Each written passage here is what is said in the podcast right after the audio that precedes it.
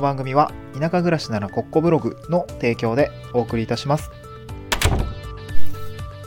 はい、こんにちは。東京から淡島に家族で移住して、ライターやブログ運営をしたり、古民家を直したりしている小場旦那です。今日のトークテーマは、月10万円副業で稼いでみて分かった3つのことということで、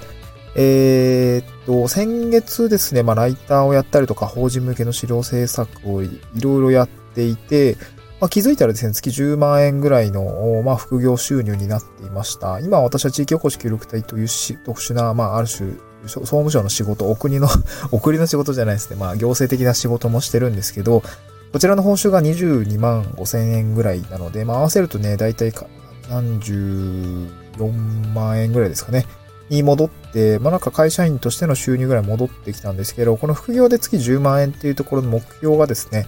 え、今年ちょっとね、なんとなく立てていたところがあって、一つの区切りになったのかなと思いまして、えっ、ー、と、まあ、そういう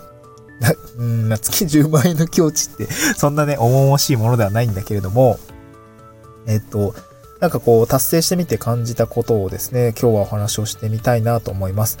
え、っと、はい。でですね、今日3つトピックとしてはございまして、まあ、まず前提としては、あの、どういう内訳なのかっていうところで、ちょっとツイッターの埋め込みをですね、あの、 stand.fm の概要欄にノートの台本記事を貼り付けておりますので、えそちらから辿っていただければ見れるんですけども、一応ね、音声でも解説はします。で、そう、10万円稼いで、えー、見た結果、あの、どういう心境の変化があったのかっていうところ3つあるんですけど、1つ目が少し自信がついたってことですね。少し自信がついたということです。で2つ目は働き方を考えるようになったってことですね。働き方を考えるようになったってことですね。最後3つ目が今やるべきことは何かを考えるようになったということで、これ少しね、特殊な事例ですね。えー、地域おこし協力隊という兼ね合いもあって、悩みがあるようなところになりますので、この移住に関して、まあ、移住して創業したりとか、まあ、移住して地域おこし協力隊をやったりする人は、なもしかしたら同じような考えになるかもしれないので、参考になったら嬉しいですね。一つ目はですね、まあ、あごめんなさい、一つ目話す前に前提ですね。はい。どういう内訳で、あのー、10万円ぐらいになったのかっていうところなんですけど、まあ、今回私、その移住後ですね、まあ、会社を辞めました。まあ、移住後っていうか、会社を辞めて移住したんですよね。で、収入とライフルスタイルが大きく変わりまして、で、その、なんだろうな、こう、会社辞めて移住したので、まあ、移住後ってのは、個人事業主として、えー、生計を立てるようになりました。地域局協隊から入って、ライターに挑戦したりとか、メディア運営に挑戦してみたり、なんかこう法人向けの資料制作をやってみたりみたいな、そんな感じでこう仕事をして今生計を立てているんですけれども、えっ、ー、と、内訳としてはですね、4月の部分は、ライターが7万円でした。ライターが7万円。えー、法人資料制作っていうのが2.4万円ですね。えー、で、そしてブログの部分が2.3万円。そして Kindle の印税が0.2万円。まあ、2000円ぐらいですかね。うん。で、合わせると11万9000円ということで、えそんくらいの報酬になりました。まあ、月10万円をですね。まあ、主にクライアントワーク、ライターの部分が大きいですかね。ライターはすごくね、あの、面白くな、面白くなってきたというか、えー、なんか面白いなというか、こう、もっとね、スキルアップしたいなというね、すごくモチベーションを与えてくれるような仕事に巡り合えたのでよかったかなと思うし、えこの法人資料制作っていうところも会社でやっていたスキルがそのままね、えー、意外とお金になるなっていうところを体感できた内容だったので、まあ、数はね、そこまで多くはこなしてないんですけれども、えー、定期、毎月ね、お仕事いただけるような環境になってきていて、すごくね、あのー、そう、その、クライアントさんともすごく、えー、なんかこう、頼りにしてます、みたいなことを言ってもらえたりとか、結構 Zoom のミーティングをしたんですけど、なんかそういうところで、えーと、なんか多分引き続き継続としてお仕事をいただけたら嬉しいなっていうような感覚でございますね。はい。まあね、主にね、あの、なんかこう、ブログでうん十万みたいな稼いだっていうことはないんですけれども、クライアントワークコツコツ積み重ねた結果、副業で10万円ぐらいになってきたっていうところをですね、今日まあどういう、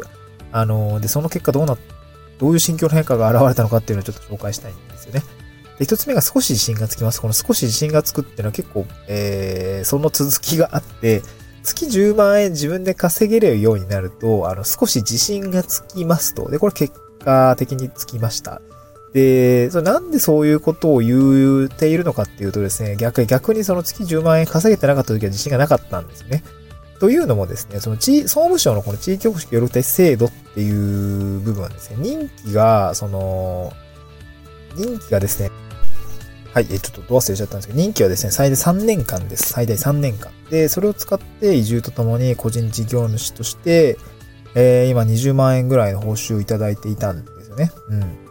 で、とはいえですね、これ、まあ、一応業務の難易度とか出来高に全く関係ないです。この金額高い低いとかって。もう自治体のなんかわかんないルールの元によって決められています。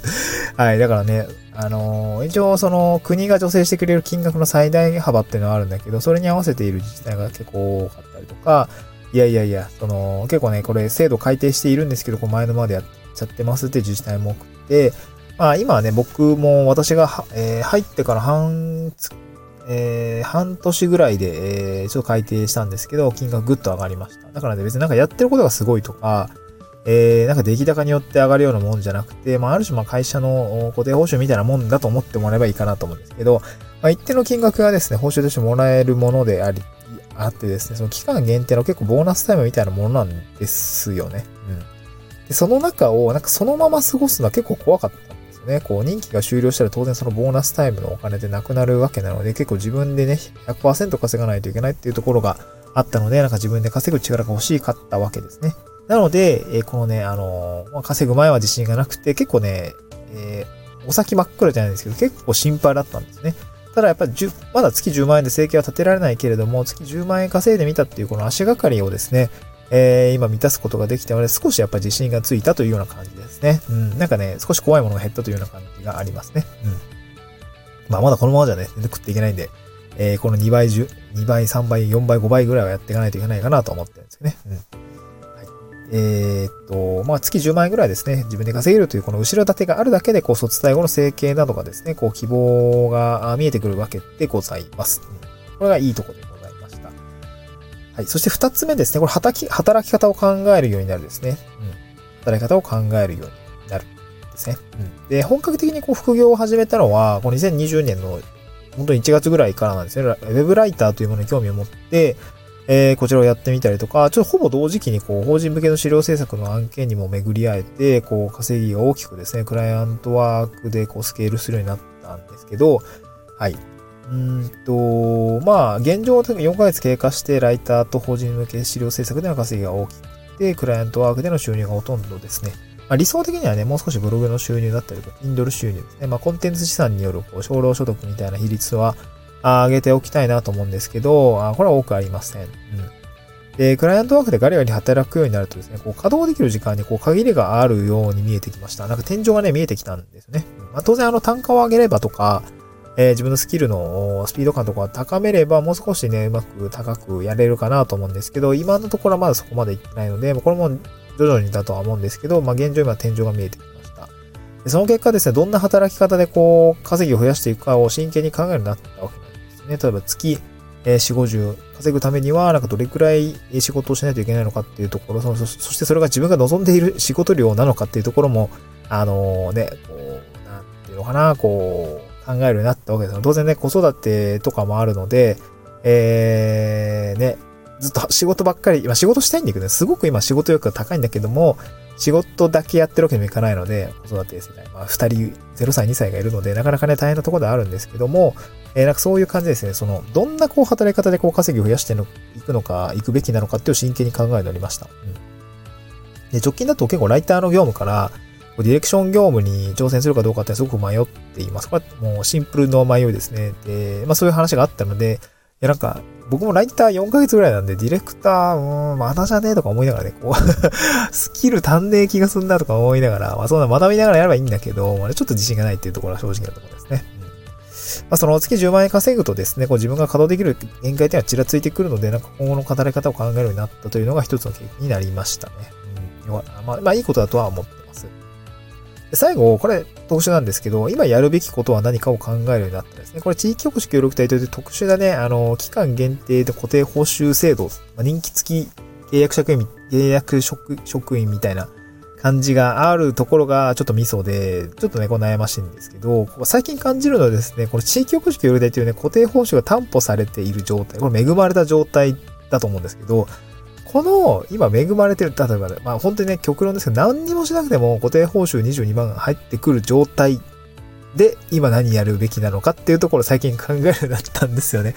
そう。で、一応ね、面白いこといろいろやりたいなと思ってるし、ただライターとかクラントワークのちょっとね、えー、詰め込みすぎて、あの、そっちに若干手が回ってない感があって、なんかそれもなんかもったいないなと思ったんですよね。うん。その、この優遇された期間におけるこう優先度って、ちゃんと決めて改め直した方がいいよなっていうのが思ったんですね。こう、まあ、あの、別に、こう、軽視してるわけじゃないんですけど、ライターとか法人向けのクライアントワークっていうのは、当然その卒退後もめちゃくちゃやっていくと思うんですね。で一度経験してみたいなと、あの、やったことない時は思ってたんです一度経験してみると、なんかある程度こう、容量が、なんとなく分かってきますし、こう自分のこう、走ってる立ち位置みたいなのも分かってくるんですけど、で、もちろんこれからね、様々な案件とかクライアントっていうのをと、たくさん仕事をして、あの、実績積み上げるって重ねていくこともすごい大事だと思います。で、経験やランクアップに多分それは繋がると思うので、大切だと思いますし、なんかそのね、気持ちがね、やっぱすごい強い、今すごい強いんですよ。まあ今やってることだからね、今すごい強いんですけど、でも固定報酬が担保されて、かつこう業務の自由度がね、圧倒的に高いこの時期っっていうところを考えると、やるべきことっていうのは、なんかこう、お金には直接結びつかない。だから継続できない。通常であれば継続できないようなことをですね、経験値を取りに行く、そして経験値を詰める作業、仕事っていうのを挑戦した方がいいんじゃない今しかできないことなんじゃないかなと思ってきたわけなんですよね。うん